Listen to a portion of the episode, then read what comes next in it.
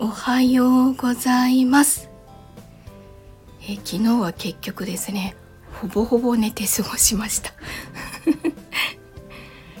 これでもかっていうぐらい寝てまあ寝たおかげでだいぶやっぱり顔色も良くなってきました。青クマも薄くなりました。やっぱり普段の寝不足が全ての元凶なのかなと思ってます。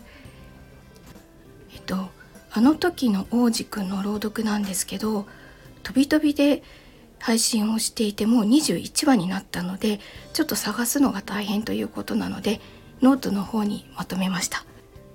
リンクを概要欄に貼っておきますのでよかったらそちらから聞いてください、えー、今日は久しぶりに珍しくあの家族3人で出かけることになりました。なのですっごい久しぶりに軽くですけどメイクをしました。すっごい変な感じです。